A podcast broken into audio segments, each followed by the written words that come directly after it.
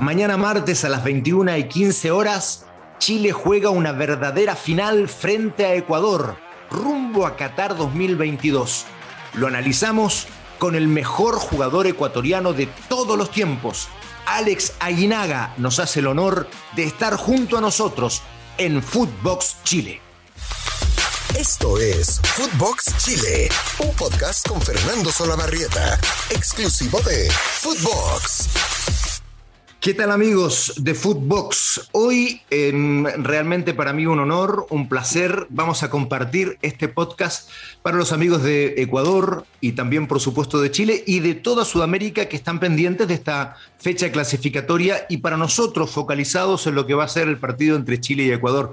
Una verdadera final para nosotros. Y bueno, estoy con Alex Aguinaga. Casi no, no requiere representación, presentación, digo, un ídolo total de seguro el mejor jugador ecuatoriano de todos los tiempos. Alex, qué, placer estar contigo a través de este podcast.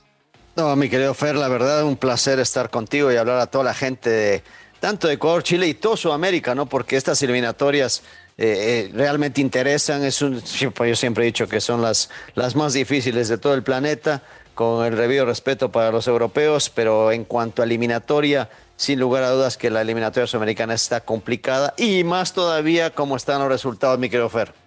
Exactamente, y eso que por acá no tenemos equipos tan difíciles como Liechtenstein o San Marino, ¿no?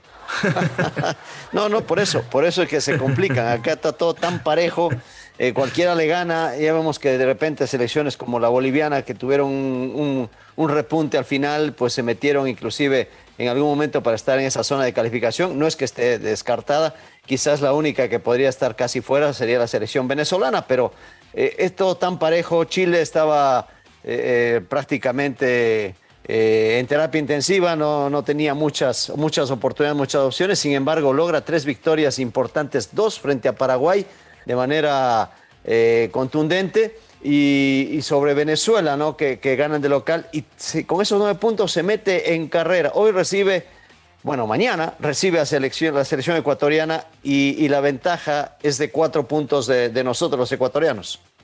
Exactamente, que vienen de Ecuador en estas clasificatorias. Siempre se dijo, Alex, que Ecuador es un equipo muy fuerte en la altura de Quito, pero que bajaba mucho en calidad de visitante y eso en estas clasificatorias no ha ocurrido. Eh, ya prácticamente la proyección es que Ecuador sea uno de los clasificados directos. ¿Tú lo ves así? Pues no, no, la verdad es que no, está todo tan, tan difícil. Tenemos dos partidos más en altura, que es frente a Argentina y frente a Brasil. Nada sencillo estos dos esas dos eh, visitas que vamos a tener, pero tenemos tres eh, que realizar frente a Chile, Paraguay y Perú, equipos que tienen opción. Quizás Paraguay, cuando nos toque enfrentarla, no tenga ninguna oportunidad y eso nos pueda beneficiar. Pero la visita de mañana frente a ustedes, los chilenos, es de vida o muerte, como lo dices. Si nosotros logramos conseguir uno o los tres puntos, pues eh, primero mantenemos la diferencia o la acrecentamos y podemos decir que ya estaríamos cerca de zona de repesca, ¿no? Eh, que, dependiendo también lo que haga Colombia con Paraguay, dependiendo lo que haga Uruguay también en Bolivia.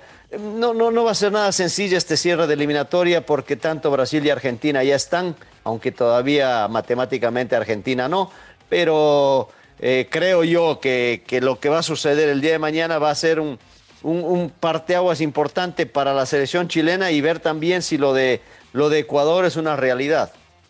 Sí, yo te cuento por acá, Alex, que em, la selección chilena, tú lo definiste muy bien, estaba en terapia intensiva y yo siento que aún lo está. Este partido es muy importante para que este enfermo, entre comillas, enfermo futbolístico, pueda salir de la terapia intensiva y ya pueda tener cierta tranquilidad. Pero claro, fue un comienzo de clasificatorias muy malo, adjudicado acá y yo creo que, es cierto, a la, a la época de Reinaldo Rueda, el equipo no logró armarse, no logró despegar y ahora sí ha habido un regreso a la esencia futbolística de este equipo que lo llevó a ser campeón de América dos veces. No es el mismo equipo, evidentemente, los jugadores están entre los 33 y 34 años y eso pesa, sobre todo para un juego que era tan intenso, con tanto vértigo. El equipo ha variado algo, pero siempre acercándose a esa esencia de querer ser protagonista dentro de la cancha. Vuelve Isla, Alex, el lateral derecho casi reemplazable que tiene Chile, y están cuidando entre algodones a pulgar para ver si puede volver a ser el volante central Eh, esas serían más o menos las novedades que presentaría Chile y el resto es más o menos igual porque Brereton tuvo que marcharse a Inglaterra, estaba suspendido, por lo tanto sería de nuevo eh, Alexis Sánchez con, con Vargas arriba. Es lo que se supone va a suceder con Chile por acá, Alex. Eh, me imagino, me imagino. Y, sí lo que les ha costado mucho la dinámica, algo que Ecuador tiene, por la cantidad de jovencitos que, están jugando en este momento, que eso da un, enorme placer y sabe que uno tiene recambio. Acá se habla de dos opciones. Una, que juegue con línea de tres, es decir, un tres eh, con dos carrileros, tres volantes adelante de esa línea de tres, es prácticamente reforzando esa zona media con seis hombres por, por el centro del campo y con dos hombres en punta. O la otra que está también manejándose es una línea de cuatro con tres volantes. Los tres volantes es lo, que está manejando como, como algo eh, natural, inclusive eh, Franco, que muchas veces es volante por adentro, lo pone por afuera para ayudar a que Mena no tenga que regresar tanto y pueda sumarse al delantero, en este caso que sería Michael Estrada, el goleador de la selección ecuatoriana, que regresa después del partido de suspensión. No así eh, lo de Ener Valencia, que no se recupera, no fue convocado, se, lesiona una semana antes de esta convocatoria y termina siendo baja, baja importante. No sabemos en realidad y no, no es un tema de, ocultar las cosas a nuestros amigos chilenos, sino que simplemente lo que realiza el profe Alfaro eh, pues es indescifrable. Es una realidad. Nosotros acá en medios, en medios deportivos o en medios periodísticos se trata de encontrar la, la, suerte de, dar la formación. Eh, de repente se la da, a veces eh, coincide, a veces pone jugadores que quizás en, otras posiciones los ve como le pueden rendir. A nosotros, en lo personal, no nos gusta la línea de tres. A los ecuatorianos, hablando de manera general, a nosotros como jugadores también no nos gusta la línea de tres pero al profe le, ha dado resultado o ha mantenido el cero en algunas ocasiones, aunque no se ha visto bien, ha tenido, ha corrido muchos riesgos, se sufre demasiado, pero si da resultado, obviamente eh, la afición estará contenta, los hinchas estaremos felices porque Ecuador estaría cerca de, la calificación mundial, pero, pero sufre mucho, la verdad. Así que no te puedo decir si en realidad esa va a ser la formación, pero sería con Domínguez, en caso de que sea el 4-3, 3, eh, eh, hablando de 12 hombres por afuera, sería eh, con Domínguez, con Byron Castillo, con Félix Torres, Piero Incapié y Pervia Estupinián, que regresa después del partido de suspensión.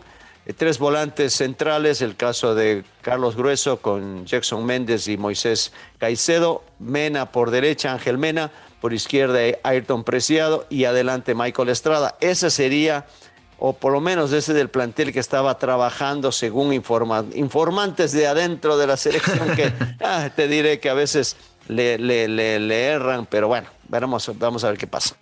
Eh, los topos que llamamos aquí también. Sí, yo te, voy a contar que en razón del topo que, que tengo yo dentro de la selección, eh, topo con cariño, porque además nos provee de, bastante información. Este, sería con Bravo en el arco, Isla volvería como lateral derecho, que es muy, muy importante, sobre todo por el tándem que hace con eh, Alexis por el sector derecho, eh, Maripán, Medel, eso queda tal cual, y Eugenio Mena, que es el lateral izquierdo. Si puede volver Pulgar, sería realmente una sorpresa, porque de verdad está muy, muy complicado. Estuvo suspendido por el partido anterior y ahora arrastra una lesión, entonces es difícil que lo puedan recuperar de aquí a mañana, pero si él no está, estaría Baeza, que hizo buen partido en el encuentro frente a, Paraguay. El que reemplaza a Charles Aranguis, otra tremenda baja para Chile Chile sería Marcelino Núñez, que hizo un muy buen partido también. Arturo Vidal sería el otro hombre. Y ahí está la duda, si entra o no Diego Valdés, que es un volante ofensivo, para acompañar a Alexis Sánchez y Brereton, o si en definitiva se cambia a, Diego Valdés por un eh, delantero por el sector izquierdo que podría ser Jan Meneses.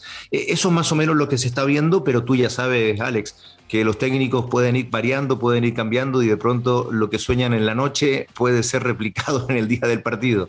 Totalmente, totalmente. Y es complicado, ¿no? Y hemos dado más o menos el, el cómo eh, se podrían parar estas dos elecciones. Ahora, eh, Ecuador, por hablar de mi selección, sí, sí. es una selección que, tiene, que maneja mucho eh, la parte defensiva como su principal virtud. el profesor Gustavo Alfaro prioriza el defender bien y el tratar de, tener la pelota, aunque en condición de visitante no ha sido ese eh, realmente la tónica, porque hemos enfrentado equipos que nos, que nos han superado en la tenencia del balón, pero sí le cerramos espacios y creo que eso es lo que va a intentar hacer la selección ecuatoriana frente a una selección chilena que me imagino ya no tiene el vértigo de, el vértigo de antes, pero tiene jugadores interesantes. Sí, sí, sí, sin duda. Eh, ¿Sabe qué pasa, Alex? Que em, volvió Alexis a mostrar el nivel que siempre había tenido eh, jugó bastante mal los últimos partidos antes del encuentro frente a Paraguay precisamente y esta seguidilla de tres partidos venía jugando muy mal y, por primera vez tenía críticas muy ácidas en Chile. Alexis siempre fue un jugador muy protegido por la hinchada y por, y por los medios de comunicación también, pero las críticas fueron muy duras después de la derrota frente a Perú. Eh, yo siento que Alexis tiene que ordenarse, porque Alexis, Alexis le gusta tanto la pelota que, y tú lo vas a entender muy bien, Alex, porque eh, en razón de tener contacto permanente con la pelota, él empezaba a desesperarse una vez que no le llegaba y a retroceder para buscar el balón y no solo se desordenaba él, sino que también desordenaba al equipo. Eh, eso se corrigió. Aparentemente Alexis logró convencerse de ser disciplinado. Tú sabes que a estas alturas los jugadores hay que convencerlos. ¿Qué le vas a decir a Alexis? ¿Qué le vas a enseñar a Alexis? Imagínate. Pero parece que Lazarte lo convenció de estacionarse en un lugar de la cancha y allí eh, de inmediato su rendimiento cambió también el del, el del equipo. Bueno, Vidal, que siempre eh, juega muy bien. De hecho, acá ya se postula Vidal como el mejor jugador de todos los tiempos. Eh, peleando, a lo menos, en la discusión con Elías Figueroa. Y las buenas noticias son las alternativas, Alex, porque eh, Marcelino Núñez no asomaba en este proceso clasificatorio, es un chico de 20 años y hoy día ya es absolutamente alternativa a la selección, incluso podría ir mañana como, como titular. Eh, lo propio Baeza, lo propio Serra Alta, lo propio Brereton, que no estaba en los planes de nadie, y esas alternativas que ha ido sumando Chile le han dado este nivel más el regreso al buen nivel, eh, insisto, de Alexis, de Eduardo Vargas y de Arturo Vidal. Esas son las fortalezas de este equipo que vuelve a acercarse a la esencia que lo llevó a ser campeón de América dos veces, Alex. Totalmente. Se habló mucho y ese, esa me ganaste un poco la, pregunta de la que yo iba, eh, porque se habló de esta selección chilena que en el recambio no había encontrado los hombres. Los que me acabas de decir son los que van a tomar la posta de estos jugadores ya reconocidos y dobles campeones de América. Sí, sí, sí, sí pero eh, es muy difícil. Es como, como en Ecuador eh, reemplazar a Guinaga, ¿no? como, como en Argentina reemplazar a Messi cuando eso suceda. Em, son la mejor generación de todos los tiempos de Chile, peleando con aquella que fue tercera en el Mundial de 1962 probablemente. Pero aún así, reemplazar a Arturo Vidal, a Alexis Sánchez, a Gary Medel, a Claudio Bravo, a Charles Aranguis, a Eduardo Vargas, que además están todos juntos, es realmente una tarea titánica. Y yo digo que el recambio no se da por decreto, el recambio es natural.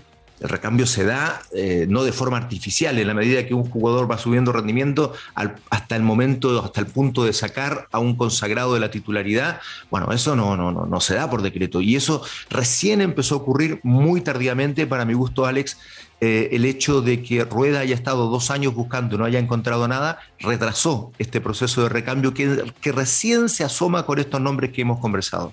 No, la verdad, eh, bueno, auguramos mucho éxito para la selección chilena, pero no en este partido. queremos, queremos calificar al mundial, y hablo de queremos, porque te incluyo eh, a, a, Fernando y la selección chilena. Queremos llegar a un mundial, todos haremos lo mejor que podamos, pero la afición va un 60%, ¿no? al estadio de San Carlos de Apoquindo, si no me equivoco. No, el aforo, sí, es, verdad, es un estadio muy pequeñito, muy pequeñito, el aforo va creciendo, se espera que para mañana eh, ese aforo ya esté completo.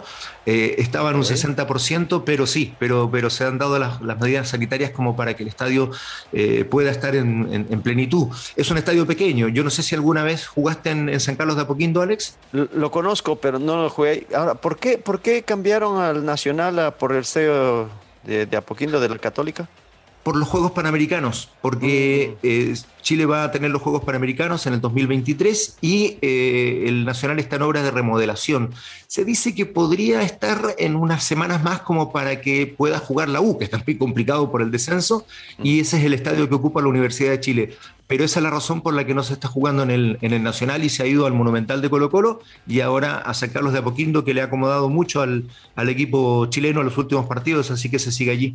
Bueno, mi querido Fer, yo eh, despidiéndonos y, esperando encontrarnos el día miércoles, eh, quedas apalabrado yo también para, para comentar lo que lo que fue el partido entre Chile y Ecuador, que, que, todo primero salga bien en tema organizativo y ya después en el partido tenemos tela para cortar, mi querido Fernando. Te mando un fuerte abrazo. realmente, Alex, ha sido un verdadero placer.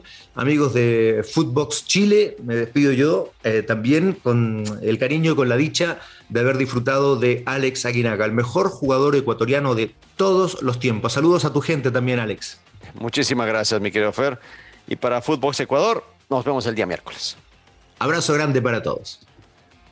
Esto fue Footbox Chile con Fernando Solabarrieta, podcast exclusivo de Footbox.